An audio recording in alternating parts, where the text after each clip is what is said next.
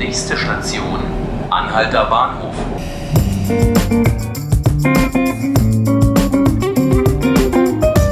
Hallo, herzlich willkommen zu 5 Minuten Berlin, dem Tagesspiegel-Podcast. Ich bin Ruth Ziesinger und hier bei mir ist Christian Tretbar, netter Kollege und Mitglied der Chefredaktion. Hallo Christian. Hallo Ruth, hallo, herzlich willkommen. Also, danke, danke, nett von dir. Christian, diese Woche stand beim Tagesspiegel ganz im Zeichen des 9. November, ganz im Zeichen von 30 Jahre Mauerfall. Wir hatten schon viele Veranstaltungen, Beiträge. Gestern Abend haben wir zusammen mit der Berliner Zeitung in der Volksbühne diskutiert. Und ja, morgen am Samstag ist dann tatsächlich der 9. November und da haben wir dann noch mal eine ganz besondere Aktion geplant, bei der eben auch Sie, liebe Zuhörerinnen und Zuhörer, mitmachen können. Christian, erzähl doch mal bitte.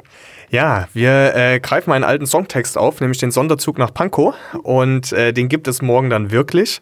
Wir auch zusammen mit der Berliner Zeitung und der BVG werden wir zumindest äh, zwei Wagen der U2 in der Zeit von äh, 10 bis 13 Uhr kapern, wenn man so will. Ähm, und ähm, ja, machen da eine große Kooperation eben mit der Berliner Zeitung und der BVG und werden, es sind auch beklebt, die äh, Waggons, ähm, und wir werden quasi durch Berlin fahren. Mhm. Mehrfach hin und her zwischen Pankow und Ruhleben.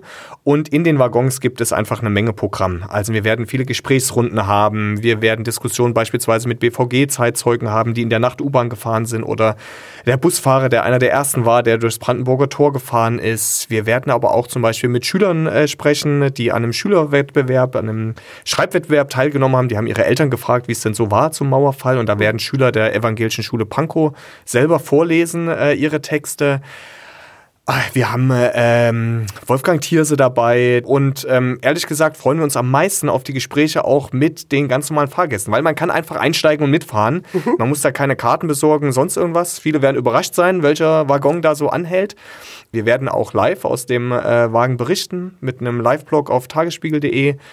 Wir werden über Facebook ein bisschen was machen. Also auch da werden wir live dabei sein in Form von Videos. Also ich glaube, es wird eine Menge äh, Überraschungsgäste geben und eine Menge Chaos und da freuen wir uns sehr drauf. An der Stelle auch großen Dank auch an Robert Ile, der das von unserer Seite organisiert hat. Ist bei uns geschäftsführender Redakteur für Berlin, der da viel Herzblut reingelegt hat und ähm, ich bin sehr gespannt auf morgen. Und wann genau fährt jetzt der Sonderzug aus Pankow los? Also eine Abfahrt ist planmäßig äh, 10.09 Uhr. Wir werden natürlich auch vorher schon äh, am Bahnhof Pankow ein bisschen präsent sein. Mal gucken, was wir da noch so veranstalten. Und ähm, werden dann einmal von Pankow nach Ruhleben fahren, von Ruhleben wieder nach Pankow und mhm. dann nochmal von Pankow nach Ruhleben. Mhm. Und das ist ein Zeitfenster ungefähr von drei Stunden. Und in dieser Zeit werden wir eben ganz viel Programm haben. Mhm. Es gibt aber nicht nur diesen Sonderzug, ähm, sondern wir haben natürlich auch, der Tagesspiegel ist ja nach wie vor auch eine Zeitung, eine ganz besondere Ausgabe mhm. an diesem Samstag. Die hat auch ein ganz eigenes Motto und zwar heißt sie, jetzt muss ich nochmal nachgucken, wovon träumst du? Was hat uns denn zu diesem Titel oder diesem Thema veranlasst? Wir sind ein bisschen auf den Titel aus zwei Richtungen gekommen. Äh, die eine Richtung war, wir haben uns erinnert, was haben wir eigentlich vor zehn Jahren gemacht? Mhm. Ähm, so Jubiläen haben ja oftmals die Gefahr, dass man irgendwie redundant wird, dass man denkt, okay, das haben wir alles schon mal geschrieben und jetzt nochmal und so weiter. Aber wir haben gemerkt, wir haben vor zehn Jahren das Motto Wahnsinn gehabt. Da stand Wahnsinn auf unserer, über, auf unserer, auf unserer Beilage und haben wir auch an, auf ein paar anderen Kanälen so gespielt. Und das war noch geprägt sehr von der Euphorie des Moments. Mhm. Ähm, jetzt, zehn Jahre später, ist die Euphorie nicht verflogen. Es ist immer noch, also auf, ich finde, noch ein wahnsinnig äh, emotionaler und äh, wirklich so ein historischer, positiver Moment. Aber wir gehen ein Stück weiter. Mhm. Also wir versuchen ein bisschen nach vorne zu blicken. Wir versuchen den Blick zu richten auf das, was damals nämlich auch passierte, nämlich Träume. Mhm jeder hatte seinen persönlichen Traum. Es gab einen großen politischen Traum vom, äh, sozusagen, man hat irgendwie vom Ende der Geschichte gesprochen nach dem Motto, es gibt keine Blockbildung mehr. Es waren alles mit sehr viel Hoffnung und Träumen verbunden. Wir wissen natürlich heute, dass nicht jeder Traum in Erfüllung gegangen ist und jede Hoffnung auch nicht erfüllt wurde. Aber wir versuchen sozusagen den Blick nach vorne zu drehen und zu sagen, okay, wovon träum, träumst du heute? Was mhm. ist dein persönlicher Traum? Mhm. Und wir haben ein bisschen natürlich das Motto aufgenommen, deshalb wird er auch zum Glück drin schreiben von Clemens Meyer, der, mhm. als wir träumten, wie ich finde, einen der besten Nachwende, ist kein Mauerfallroman, aber so ein Nachwenderoman äh, geschrieben hat, der in Leipzig spielt und so die Jugendlichen von damals äh, porträtiert. Die beiden Protagonisten sind aus dem Lager, da geht es auch schon um links und rechts sehr viel. Aber es geht viel um Träume und um Hoffnungen und so. Und das nehmen wir ein bisschen auf und wir wollen natürlich auch gerne wissen, was träumen denn unsere Leser so? Was sind die großen Träume, die kleinen Träume, die Hoffnungen, die Wünsche? Ähm, das werden wir zum Beispiel einsammeln. Wir werden über Instagram eine kleine Hashtag-Aktion haben. Wovon träumst du? Wo einfach jeder aufgefordert ist, gerne mitzutun über ein Bild, was vielleicht einen Traum ausdrückt oder eine Hoffnung. Wie ist das denn bei dir? Du bist ja 1989 ein paar Monate bevor dann die Mauer gefallen ja. ist, aus der DDR damals noch nach Westdeutschland gekommen. Wovon träumst denn du?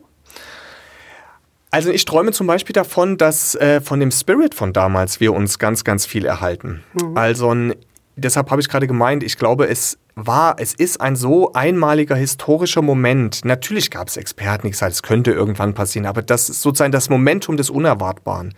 Die Kraft einer Gesellschaft, die da zum Tragen gekommen ist, das sind Dinge, wo ich mir manchmal hoffe und wünsche, dass das lebendig bleibt und dass man sich das selbst irgendwie, also man selbst erhält und äh, aber wir uns das auch als Gesellschaft erhalten, weil ähm, wir kennen alle die Probleme, vor denen wir gerade stehen, ähm, die sind mannigfaltig, das sind soziale Probleme, sind wirtschaftliche Probleme, das sind aber auch kulturelle Probleme. Also hören wir noch genug aufeinander zu? Reden wir genug miteinander? Mhm. Ähm, ist es so, dass wir schon wieder in extrem Frontstellungen verhaftet sind, sowohl im persönlichen Dialog als auch im politischen. Das ist schon was, was ich mir wünschen würde, dass man sich das im Kleinen wie im Großen irgendwie konserviert und wach hält. Du hast ja jetzt gerade eigentlich schon die Überleitung für mich gemacht. Der 9. November ist eben nicht nur der Mauerfall. Der 9. November ist, manchmal wird er als Schicksalstag für Deutschland bezeichnet, eben ein Tag, an dem auf den im Laufe der Geschichte eben eine ganze Reihe von Ereignissen gefallen sind, die sehr entscheidend, sehr gravierend für dieses Land hier waren. Und eines davon, einer dieser 9. November ist ganz sicher der 9. November 1938. Damals fand die sogenannte Reichspogromnacht statt. Damals wurden Synagogen angezündet, jüdische Geschäfte geplündert, zerstört, jüdische Mitbürger verfolgt. Und wir haben uns eben gesagt, das ist ein Datum, an das wir gerade in Zeiten wie diesen eben auch erinnern wollen. Man denke nur kurz daran zurück, was in Halle vor mhm. wenigen Wochen passiert ist, aber eben auch an Umfragen, die besagen, dass jeder vierte Deutsche antisemitisches Gedankengut kultiviert. Und ähm, wir haben, um den 9. November rein publizistisch nicht zu überfrachten, schon heute an diesem Freitag uns diesem Thema jetzt gewidmet. Wir haben eine Beilage und die trägt den Titel Wir geben keine Ruhe. Warum? Weil es genauso ist. Also ähm, für uns ist der ist das ganze Thema Antisemitismus und äh, all das, was auch mit dem 9. November 1938 zusammenhängt und all dem Grausamen, was danach passiert, einfach ähm, tief in uns verankert. Ich glaube, da kann ich würde ich jetzt mal behaupten, mindestens, also für, für alle im Tagesspiegel sprechen, dass das was ist, wo klar ist, sowas darf es einfach nie, nie wieder geben. Weder eine Pogromstimmung, äh, noch natürlich das, was all das, was im Zweiten Weltkrieg dann passiert ist, äh, vom Holocaust angefangen, bis äh, ja, alle möglichen Arten von Vernichtungsfeldzüge, die die Nazis geführt haben. Und das, was wir in den letzten Monaten erlebt haben, an Zunahme an antisemitischen Übergriffen, an äh, natürlich Gewalteskalationen, wie das in Halle der Fall war, aber auch an kleineren äh, Sachen, die man so im Alltäglichen mitkriegt. Wenn man sich unterhält mit, ähm, mit äh, Juden hier in Deutschland, mit welcher Angst die zum Teil in Synagogen gehen und wie sie versuchen sozusagen ihre, ihr, ihr Jüdischsein zu verstecken wieder, dann sind das äh, für uns einfach natürlich totale Alarmzeichen, wo man sagt, das kann nicht sein. Das ist genau das nie wieder, von dem wir immer reden. Und deshalb haben wir gesagt, ähm, wir müssen da irgendwie ein kleines Zeichen setzen, haben jetzt eben die Beilage gemacht, werden auch da eine Hashtag-Aktion draus machen, dass wir dann unter diesem Hashtag eben äh, auch aufrufen zu ähm, Schilderungen, persönlichen Eindrücken ja, selber Ideen, was kann man eigentlich dagegen tun? Ja? Also klar muss man viel drüber reden, aber was gibt es irgendwie für Mittel und Möglichkeiten? uns ist klar, dass man mit so einer Aktion auch die falsche Seite anzieht, mhm. ähm, aber auch der, mit, mit, der wollen wir uns auseinandersetzen. Mhm. Und äh, uns ist klar, es ist nicht mit einer Beilage und einer Hashtag-Aktion irgendwie was getan, aber es ist sozusagen ein punktuelles Zeichen, auch zu sagen, der 9. November ist für uns natürlich klar, gerade dieses Jahr steht er sehr im Mittelpunkt des Mauerfalls, aber es gibt etwas, was äh, was man gar nicht gewichten kann, was jetzt wichtiger oder weniger wichtig ist, aber was eben für uns einfach auch so konstitutiv, konstitutiv ist, wie beispielsweise eben auch der Mauerfall das war, mhm. weil er ganze Staatensysteme verändert hat. Aber ähm, das ist was, wo wir sagen, das müssen wir immer wachhalten und eigentlich auch immer wieder dagegen kämpfen. Deshalb ähm, haben wir uns entschlossen, das so zu machen. Mhm. Christian, vielen Dank. Ja, Sie haben es gehört. Heute auf Twitter dann auch der Hashtag Wir geben keine Ruhe. Es wäre schön, wenn Sie auch da vorbeischauen und eben auch Ihre Gedanken mit uns teilen. Wir würden uns sehr freuen.